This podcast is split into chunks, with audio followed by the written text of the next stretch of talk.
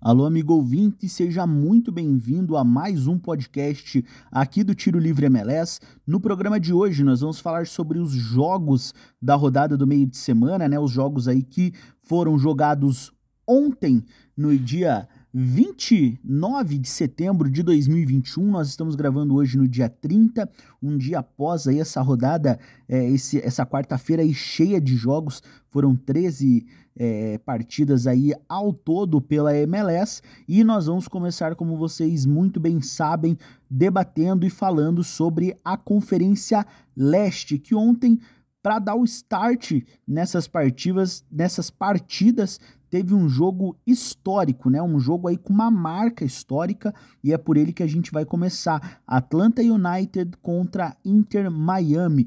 1 a 0 para o time da casa e o gol foi marcado pelo artilheiro da equipe, o venezuelano Joseph Martinez, que chegou à marca histórica de 100 gols pelo time de Atlanta. Um gol de pênalti conforme manda o protocolo bola para um lado, goleiro para o outro. Vamos falar um pouco aí então sobre a história aí do jogador no Atlanta, né? O, o, venezuelano chegou no clube por empréstimo do Torino da Itália no começo de 2017. Logo após o final do contrato, o time da Jorge exerceu o poder de compra e adquiriu aí o atleta pelo valor de 4,5 milhões de euros fez até aqui o jogador aí desde que foi é, desde que chegou no Atlanta fez 125 jogos é, pela equipe e chegando a essa marca impressionante de 100 gols além de ter dado 13 assistências ele soma aí ao todo 10 mil e 297 minutos jogados aí pelo Atlanta United. O jogador está a 13 gols de atingir a mesma marca, só que agora dentro apenas da MLS. Ele tem na liga 87 gols.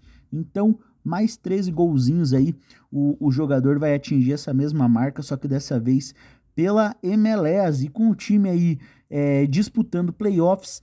Quem sabe a gente pode ver isso acontecer ainda dentro dessa temporada vai ter que correr bastante, aí vai ter que marcar muito, mas tudo é possível dentro do futebol e isso pode sim acontecer dentro dessa temporada, apesar de ser uma marca aí difícil. O jogador aí é um dos grandes destaques do time do Atlanta nessa reabilitação aí que o time teve na temporada. Como eu falei, tem tudo aí para ir aos playoffs e com certeza vai protagonizar aí boas partidas na pós-temporada caso isso se concretize e o time avance. Dando sequência aqui, vamos falar de mais uma partida que envolve aí briga pelos playoffs.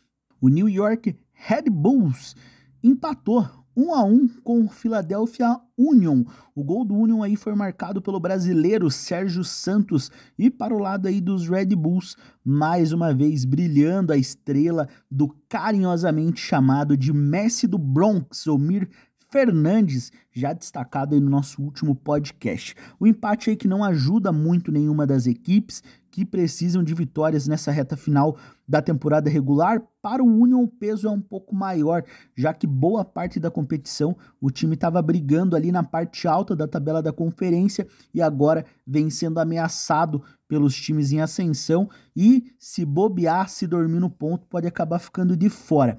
O Union volta ao Subaru Park no próximo domingo em mais uma briga direta pelos playoffs e dessa vez vai enfrentar o atual campeão da MLS Cup, o Columbus Crew, que ontem mesmo jogou, não foi pela MLS, o time venceu a Campeones Cup, jogo entre os campeões do entre o campeão dos campeões da Liga IMAX e contra o, o atual campeão da MLS Cup, vitória por 2 a 0 para os norte-americanos de Ohio e um título aí, mais um título aí para conta aí do time do Columbus Crew. E o Nova York Red Bulls também encara o outro time de Ohio na próxima rodada. Vai até Cincinnati enfrentar o time local. O FC Cincinnati é o lanterna agora da Conferência Leste e já não briga por mais nada nessa temporada regular. Então aí É um jogo que o New York Red Bulls, claro, não vai ser um jogo fácil, mas tem tudo para levar os três pontos. Agora, mais uma vitória e mais uma goleada. E eu tô falando deles, claro, o New England Revolution faz mais uma vítima nessa temporada e a presa da vez foi o Montreal, jogo muito movimentado na primeira etapa. Ainda no primeiro tempo, os Revs abriram 3 a 0 no placar.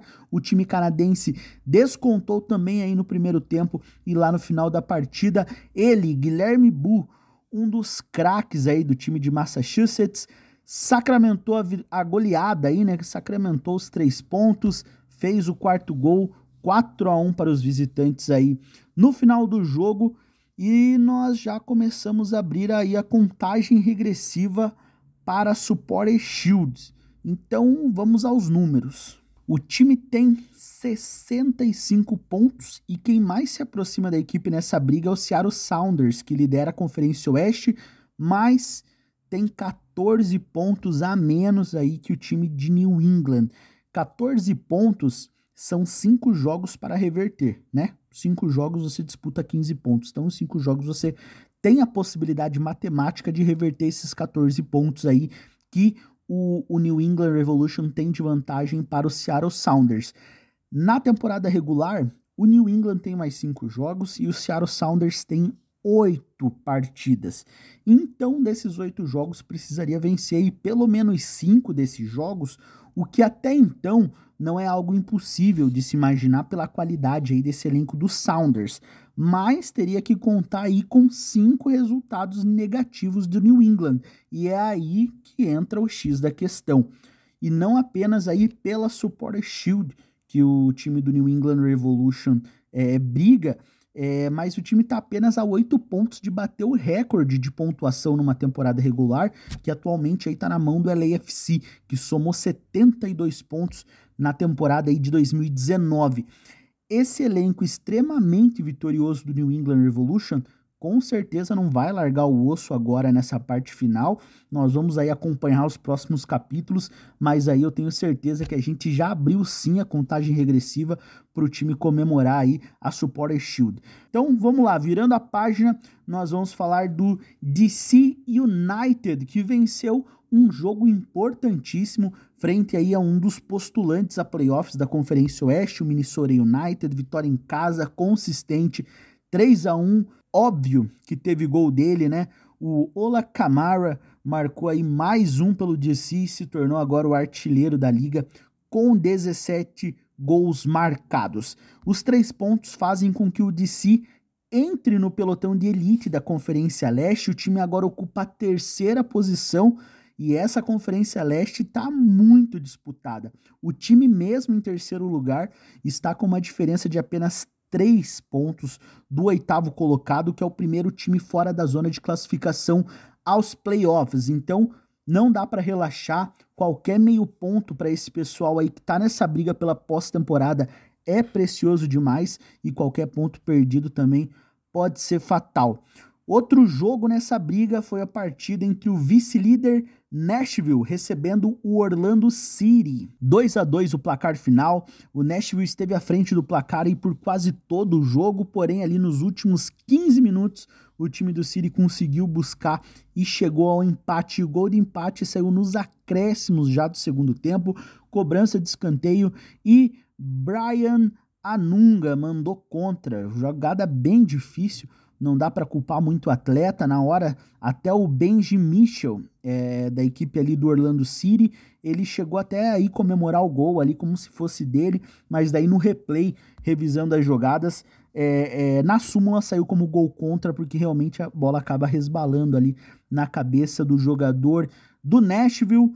2 a 2 lá no Tennessee, tudo igual. O empate para o Nashville acaba não sendo é, dos piores, porque também estava pegando uma, uma equipe dura aí, que é a equipe do Orlando City, e para o City valeu ali é, essa, esse gás que teve na reta final, conseguiu um empate, é um time que está vindo aí de uma sequência ruim, é, era um time que estava brigando na parte alta da, da tabela. E agora já se vê ali em sétimo lugar. até cheguei a comentar no último podcast que o Orlando City é um time que tem que ligar o radar, já está começando a, a, a afunilar e se manter essa sequência de derrotas para essa reta final de, de temporada regular, pode ser que acabe ficando fora. Como eu fiz a crítica na rodada passada ao Gillette Stadium, né? Por conta da demarcação aí do futebol americano, nessa partida nós também tivemos o mesmo problema, mas é, deu, deu para ver ali que o pessoal pelo menos fez o mínimo se esforçou para tentar minimizar ali a marcação do futebol americano, porque o Nashville atualmente joga no mesmo estádio do Tennessee Titans da NFL. Mais uma observação aqui, que é um ponto que eu não vou ficar pegando no pé aqui do, do time do Nashville também é porque o time já está com um projeto, já está com seu estádio praticamente pronto, está na reta final das construções e se não me engano já na próxima temporada é para o time começar a jogar em um estádio próprio. Então parabéns aí para o time do Nashville que teve essa iniciativa e fica puxada de orelha aí para o time do Revolution, hein? Líder isolado, provavelmente vai ser aí, vai conquistar a Support Shield tudo para quebrar o recorde de vitórias, de vitórias não, de pontuação na temporada regular e tá jogando aí na sombra de um time de futebol americano, com todo respeito ao esporte, mas Revolution tá na hora de acordar e, e pensar aí nessa, nessa ideia do estádio próprio e sair da sombra lá dos Patriots, beleza? Mais dois jogos fecham o leste nesse meio de semana, né? Fecharam aí ontem esses jogos na Conferência Leste. O Toronto ganhou do Cincinnati por 3 a 2 em casa. Esse jogo aí de dois times que já não brigam por nada nessa temporada. E outra partida foi entre o Chicago Fire e o New York City FC. O time de Chicago, que também é outro que já não briga é, pelos playoffs, conseguiu arrancar aí pontos importantes do New York City, que fecha seu terceiro jogo sem vitória e a equipe ganhou apenas três dos últimos dez jogos disputados, uma sequência bem ruim para quem aí estava acostumado a brigar na parte alta da tabela. Hoje o time soma 39 pontos e fica no mesmo bolo ali da, da Conferência Leste, dos times que estão ainda na zona de classificação aos playoffs, que nós temos quatro times ali empatados com esses mesmos 39 pontos. E só antes de passar a tabela atualizada aqui da Conferência Leste para vocês, uma informação divulgada hoje à tarde foi a demissão aí do treinador suíço Rafael Vick do comando técnico aí do Chicago Fire. O time não vem é, conseguindo se encontrar nos últimos anos na MLS, é, ficou, está ficando de fora aí constantemente dos playoffs. É um time aí que nos últimos 12 anos em 10 temporadas o time não pegou playoffs. Então, nos últimos 12 anos, só por duas oportunidades o time avançou e já começa aí a fazer alguns reajustes aí visando com certeza a temporada de 2022. Agora sim, vamos à tabela atualizada da Conferência Leste. Líder absoluto New England Revolution, 65 pontos, seguido pelo Nashville com 46 pontos e o DC United com 40 pontos. E agora vem aquela sequência que eu falei com vocês dos quatro times que estão com os mesmos 39 pontos. Fechando a parte alta, nós temos o New York City FC em quarto lugar.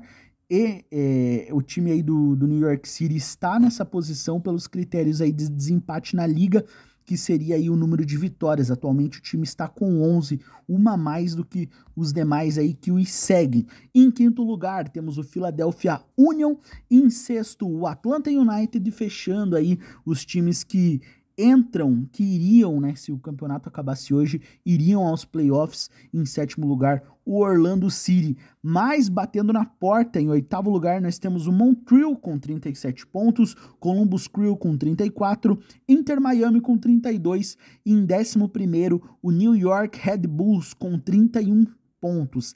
Esses são os times que eu coloco ainda na briga pelos playoffs, ok? E agora fechando a tabela, em 12 o Chicago Fire com 27 pontos, em 13 o Toronto com 22 e na lanterna o Toronto que depois de inúmeras semanas amargando essa última posição, com essa vitória para cima do Cincinnati, conseguiu passar a lanterna agora para o time de Ohio, que em 14 com 20 pontos agora amarga essa lanterna. E assim nós fechamos a Conferência Leste na semana 28. Se você gostou desse podcast aqui, deixa um gostei aí, marca o coraçãozinho, favorita aí na sua plataforma é, é, de preferência e não deixe de nos seguir lá nas nossas redes sociais, Twitter e Instagram, arroba Tiro Livre MLS.